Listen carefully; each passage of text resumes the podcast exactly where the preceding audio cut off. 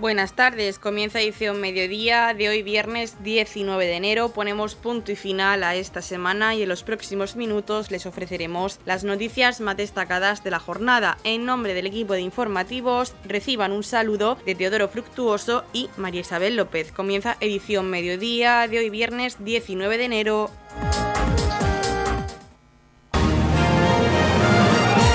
Edición mediodía. Servicios informativos.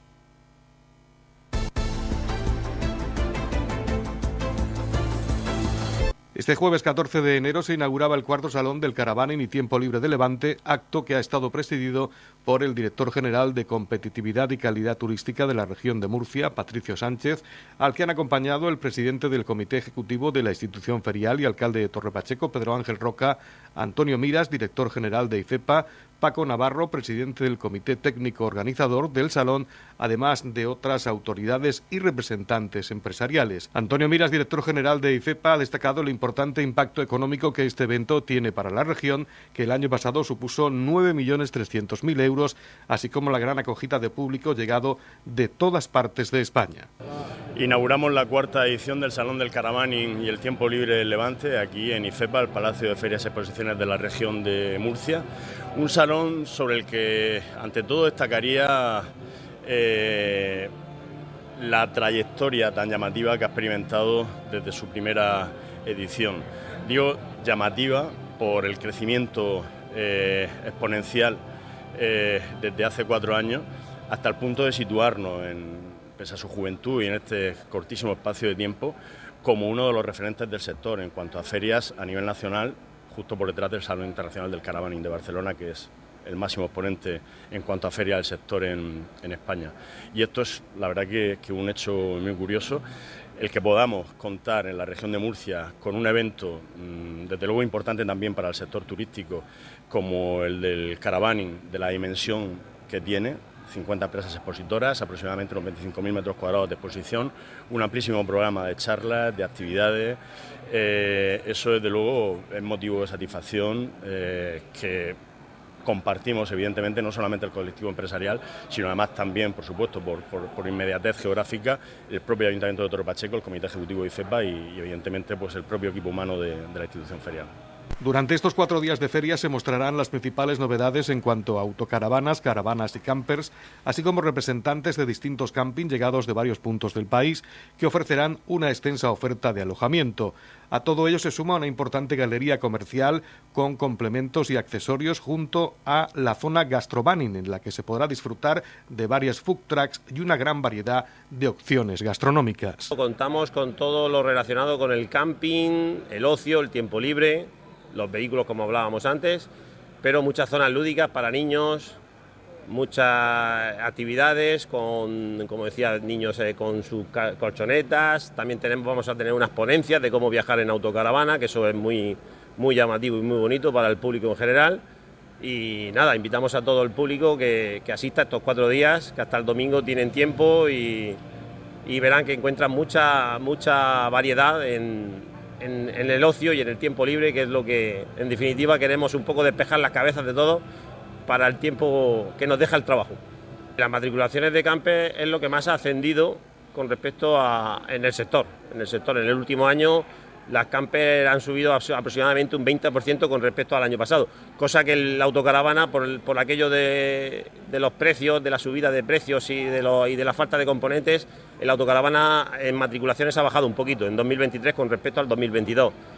Eh, las campers es lo que, más, lo que más está ascendiendo a día de hoy, es un vehículo más, digamos, convencional, más pequeñito, mejor de circular, de aparcar se esperan más de 16.000 personas este fin de semana en el cuarto salón del Caravaning y Tiempo Libre de Levante, que se celebrará hasta el próximo domingo en el Palacio de Ferias y Exposiciones de la región de Murcia y FEPA. Con más de 25.000 metros cuadrados de exposición, este evento ha conseguido posicionarse como uno de los certámenes feriales más importantes a nivel nacional, solo por detrás del Salón Internacional de Barcelona. Eh, yo desde el Gobierno regional quería poner eh, o focalizar la importancia que tiene este sector en el turismo en la región de Murcia. Estamos hablando de, de un turista que cuando viene a la región en estos meses en los que estamos hablando de temporada baja, para nada es temporada baja en ese sector porque en reuniones con, el sector turístico, con empresarios, eh, podemos ver cómo eh, en estas fechas tenemos los campings de la región de Murcia y las áreas de autocaravanas al 100% de ocupación. Estamos hablando de que hay camping con 1.500 personas, no durante dos, tres días, sino durante semanas, y, y ese turismo hace que el 95% de esa actividad que genera económica no la genera, en este caso, en las áreas de autocaravanas o en los campings, sino que la genera fuera, la genera en los servicios del municipio y hace que, la economía de, todos los municipios de la región de Murcia, donde hay esas áreas, donde hay esos campings, eh, mejore y le dé esas facilidades al, ciudadano de a pie. Entonces, eh, creo que debemos sacar pecho de este, de este clase de, turismo, de, darle también desde el gobierno regional todas las facilidades, tanto al sector público como al privado, para que invierta en estas áreas de autocaravanas, en estos eh, camping para fomentar eh, las autocaravanas, las caravanas, por, como decía, la importancia que tiene eh, en el sector y en una región que podemos presumir que gracias al clima tenemos a miles y miles de personas que nos visitan durante todo el año para disfrutar de nuestra región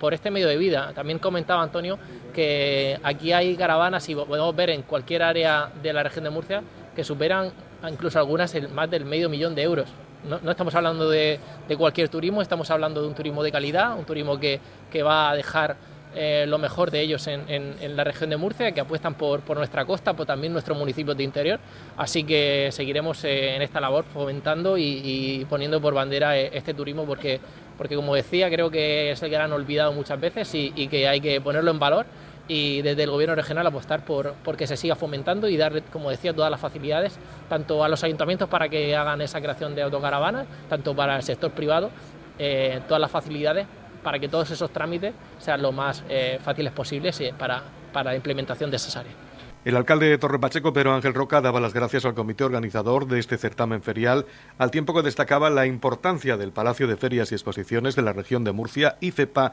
como escaparate empresarial de la región de Murcia. Roca también destacaba en esta presentación que existen un par de iniciativas privadas para crear un parking de autocaravanas en el municipio de Torre Pacheco. Darle la gracia y la enhorabuena al comité organizador por la organización mm, junto con IFEPA de este salón de autocaravaning. Una vez más se demuestra que IFEPA está a la altura, ¿no? que es el recinto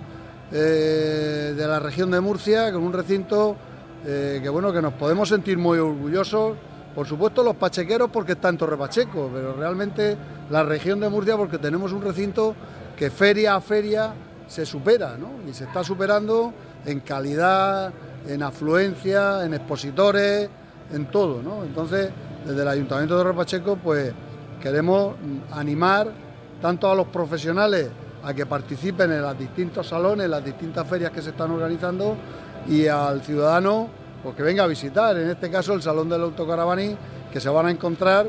una variedad de artículos, el que quiera hacer camping o quiera hacer turismo en, el nivel de autocaravana va a encontrar y tiene una variedad grandísima para poder irse arreglado de aquí eh, estos días, ¿no? Paco, esto es así. Bueno, hay ya alguna iniciativa privada que ya está hablando con el ayuntamiento para ver el, tema de un parking de autocaravanas en el municipio. ¿eh? Hay algún par de iniciativas privadas ahora mismo, al margen de que eh, por parte municipal, pues también se pensó y ahí está, ¿no? Pero yo confío mucho también en la iniciativa privada, pues son las que tienen que dar el impulso económico a este sector y, bueno, por parte del ayuntamiento poner todas las facilidades posibles. Noticias, edición mediodía.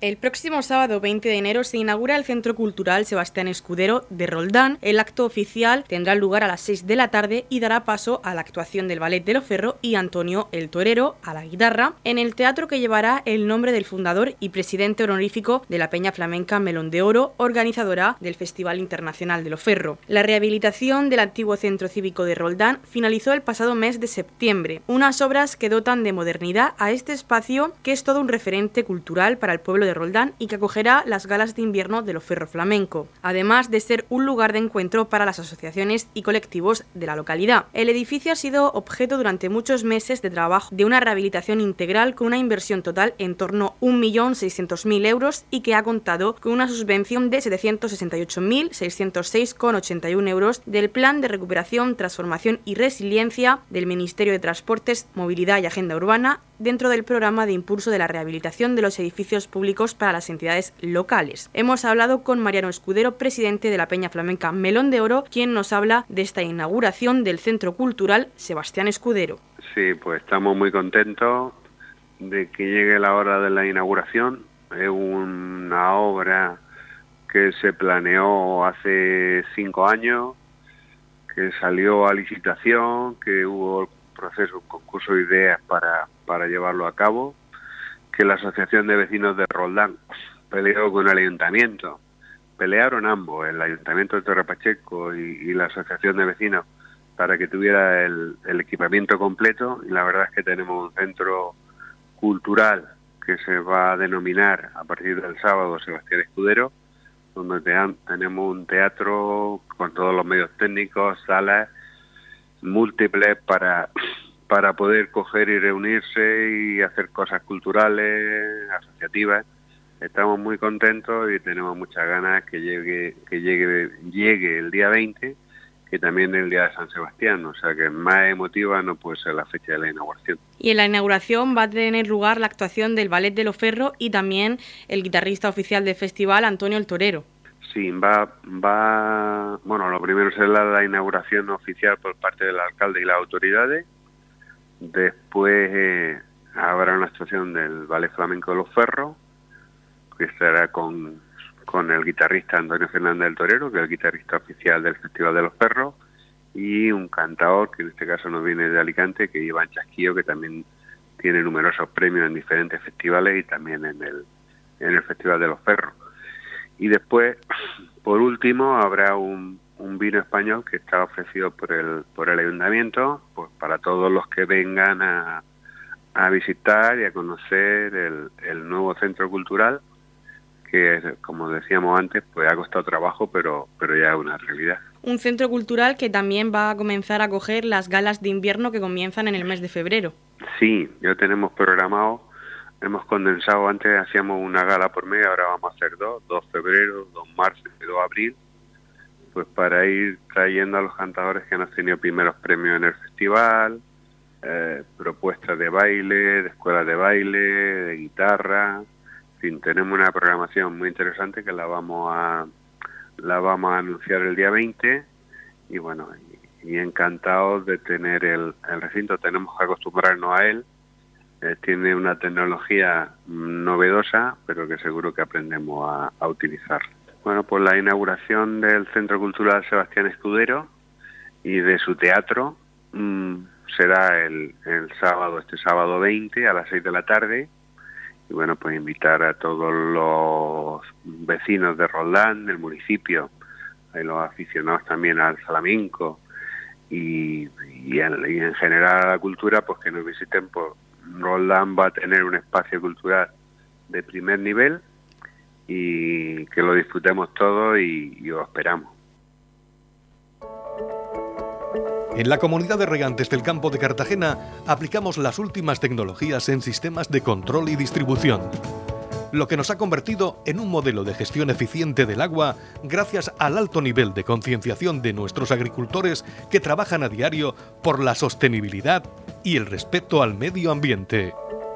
La comunidad de regantes del campo de Cartagena les ofrece la noticia agrícola del día.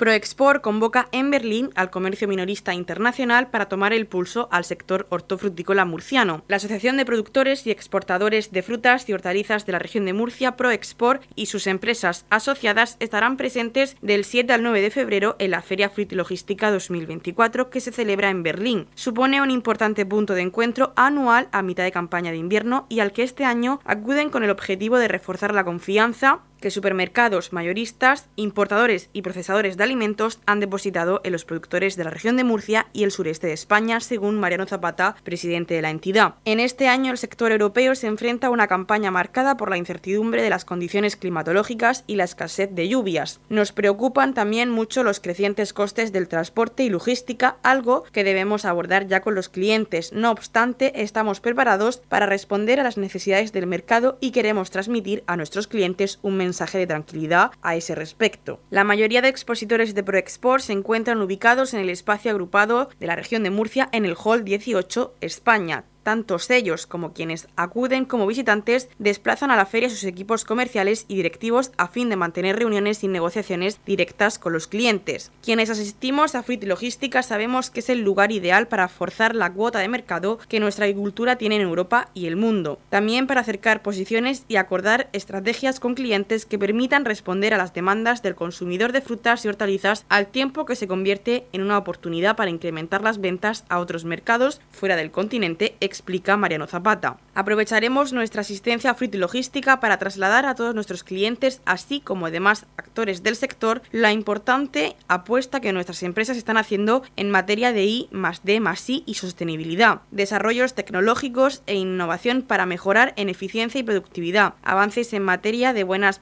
prácticas agrícolas, mejora nutricional y reducción de los impactos ambientales. Hablamos de digitalización o de incorporación de nuevos desarrollos varietales, pero también de innovaciones que nos ayuden a ser eficientes y un referente mundial en la gestión del agua, concluye Zapata. En la campaña 2022-2023, las empresas hortofrutícolas de la región de Murcia exportaron 2,15 millones de toneladas de frutas y hortalizas por valor de 3.047 millones de euros. Del total, 640.000 toneladas fueron destinadas a Alemania, seguida de Francia con más de 340.000 toneladas y de Reino Unido con casi 302.000 toneladas.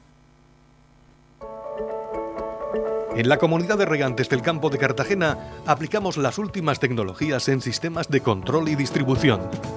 lo que nos ha convertido en un modelo de gestión eficiente del agua gracias al alto nivel de concienciación de nuestros agricultores que trabajan a diario por la sostenibilidad y el respeto al medio ambiente. El próximo martes 30 de enero tendrá lugar la tercera edición de debate exhibición por la fraternidad que enfrentará el Club de Debate del Colegio Maristas de Cartagena contra el Club de Debate Aeternum de Torre Pacheco. El tema a tratar será si los ayuntamientos deberían subvencionar las actividades culturales que tienen como finalidad la solidaridad entre sus ciudadanos. La presentación de este tercer debate exhibición por la fraternidad ha tenido lugar en el Salón de Plenos del Ayuntamiento de Torre Pacheco y ha contado con la presencia de la concejal de Educación, Sunci Pedreño, José María Fructuoso, secretario del Club de Debate Aeternum Torre Pacheco, Covadonga Sánchez, profesora del Club de Debate Colegio Maristas de Cartagena, junto a Manuel Sánchez, profesor de la Universidad Politécnica de Cartagena y miembro fundador de la Asociación Ciudades por la Fraternidad, y Juan Fernández, presidente del Movimiento Político por la Unidad de España y miembro fundador de la Asociación Ciudades por la Fraternidad. La concejal de Educación, Sunci Pedreño, daba la bienvenida a sus acompañantes en esta presentación del tercer debate Exhibición por la Fraternidad que tendrá lugar el próximo martes 30 de enero en el Salón de Plenos del Ayuntamiento de Torre Pacheco. Nos encontramos en el Salón de Plenos del Ayuntamiento de Torre Pacheco,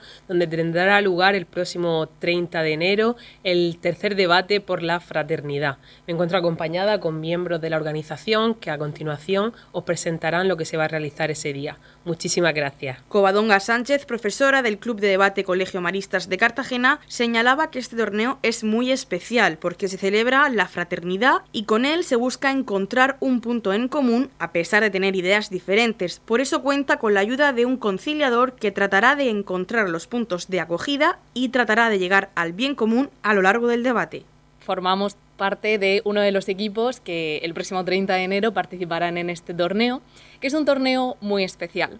porque es un torneo en el que se celebra la fraternidad y un torneo en el que buscamos no solo contraponer dos ideas acerca del tema que vayamos a debatir, sino intentar encontrar un punto en común.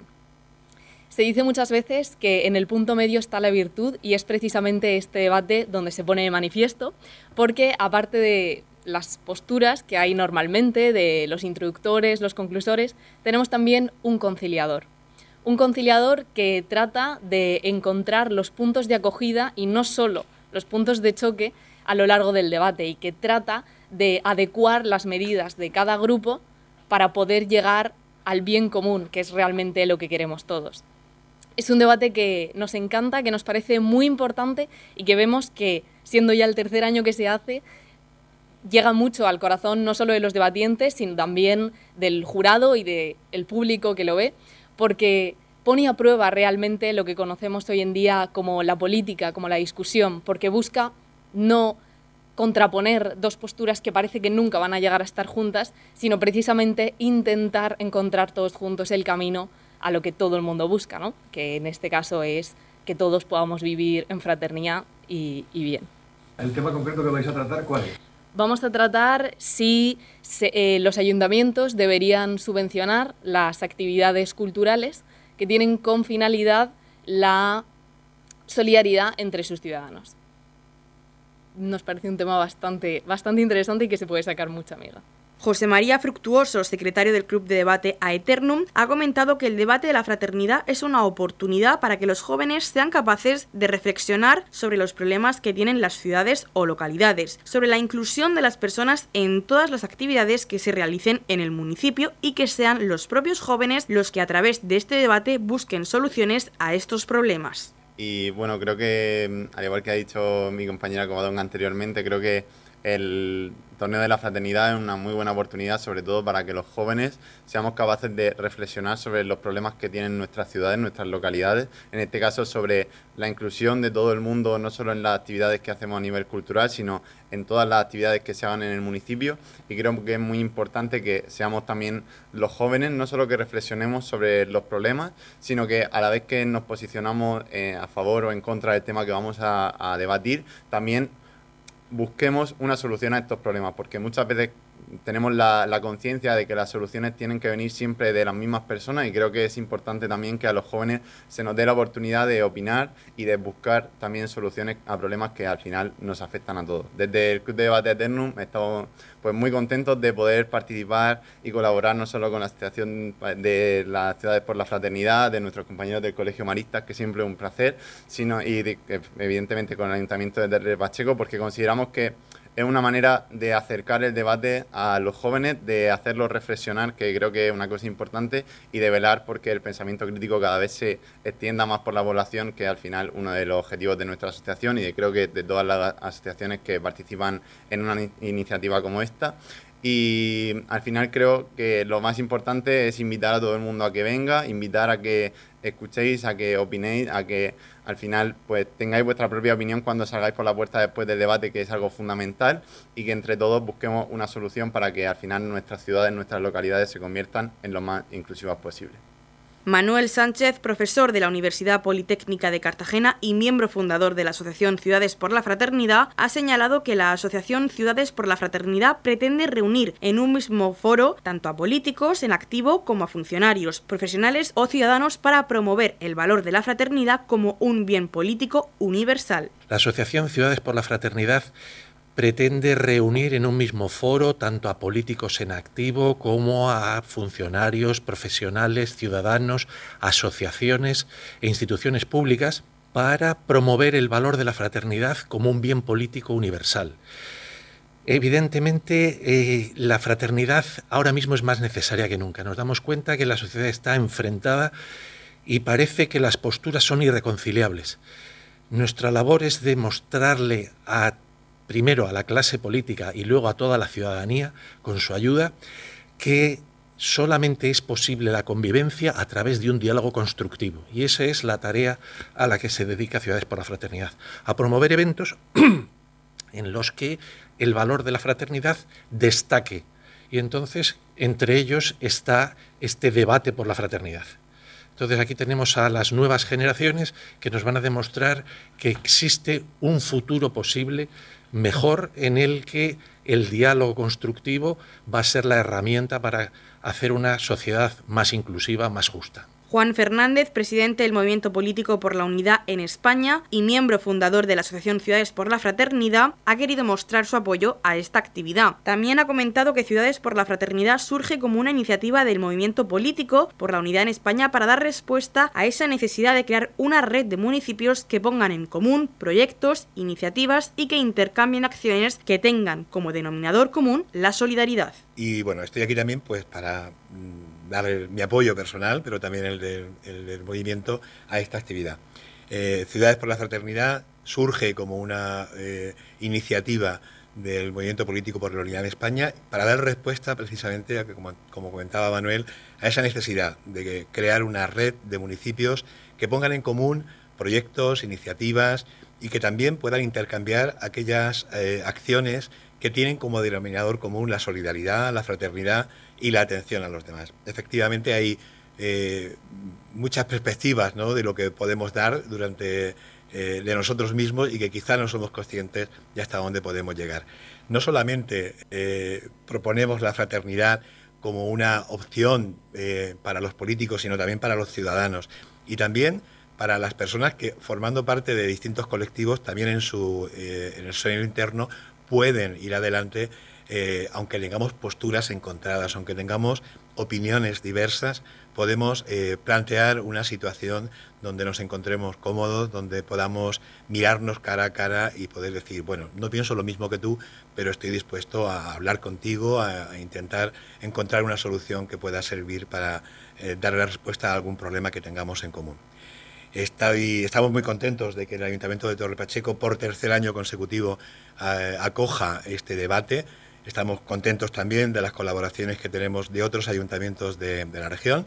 que forman parte ya de la red de ciudades por la fraternidad o que están próximos a hacerlo, como también esperamos que pronto pueda ser el de Torre Pacheco. Y bueno, yo creo que hay que invitar a, las personas que nos puedan escuchar y nos puedan ver que vengan el día 30 eh, de enero aquí al, Salón de Actos del Ayuntamiento de, de Torre Pacheco y veamos, disfrutemos cómo debaten estos dos equipos.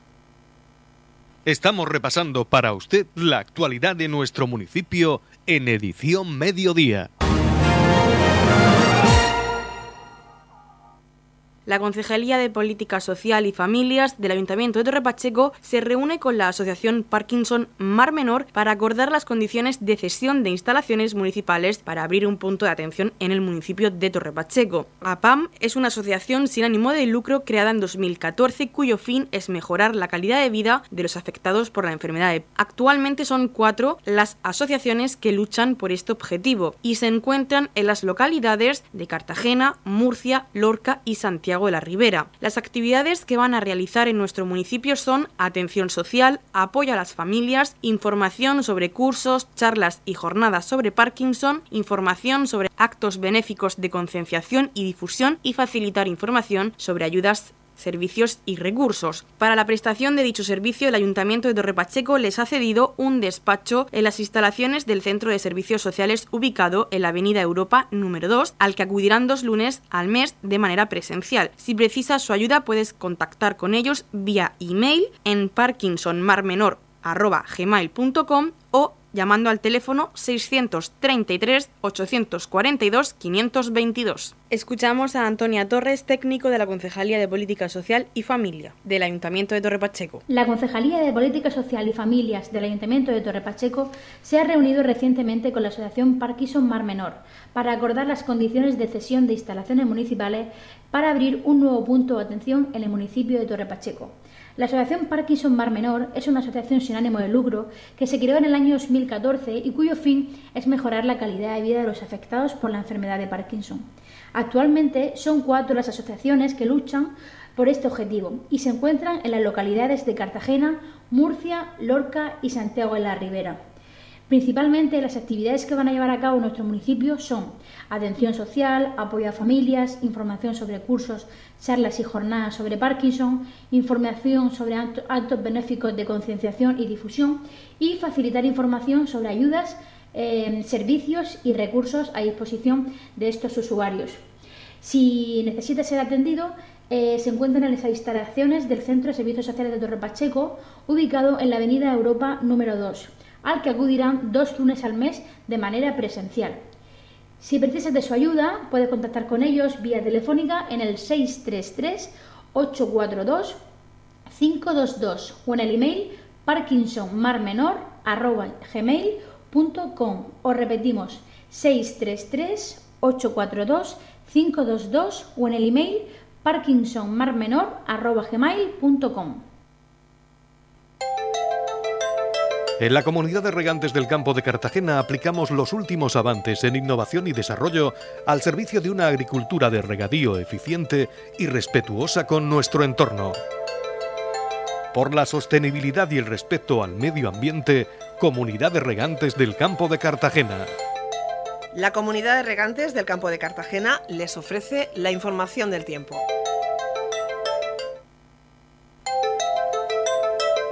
A continuación, conocemos la información meteorológica para hoy, viernes 19 de enero, en la región de Murcia. Precipitaciones débiles, cielos muy nubosos, sin descartar precipitaciones débiles durante la segunda mitad del día, más probables al anochecer. Temperaturas sin cambios o en descenso, vientos flojos variables aumentando a moderados del suroeste. Conocemos ahora las temperaturas. La capital Murcia alcanzará una máxima de 22 grados y una mínima de 10. El campo de Cartagena alcanzará una máxima de 20 grados y una mínima de 12. En el Mar Menor la máxima será de 19 grados y la mínima de 9. Y aquí en Torre Pacheco tendremos una de 20 grados y una mínima de 12 grados. En la comunidad de regantes del campo de Cartagena aplicamos los últimos avances en innovación y desarrollo al servicio de una agricultura de regadío eficiente y respetuosa con nuestro entorno. Por la sostenibilidad y el respeto al medio ambiente, Comunidad de Regantes del Campo de Cartagena. Hasta aquí lo más destacado de la información local. Volvemos con más noticias a partir de las 8 y media con edición de tarde. Y recuerden que edición mediodía lo pueden volver a escuchar en los podcasts de esta emisora que los pueden encontrar en el Facebook de Radio Torre Pacheco y también a través de nuestra web radiotorrepacheco.es donde encontrarán información actualizada. Les deseamos que pasen muy buena tarde de viernes.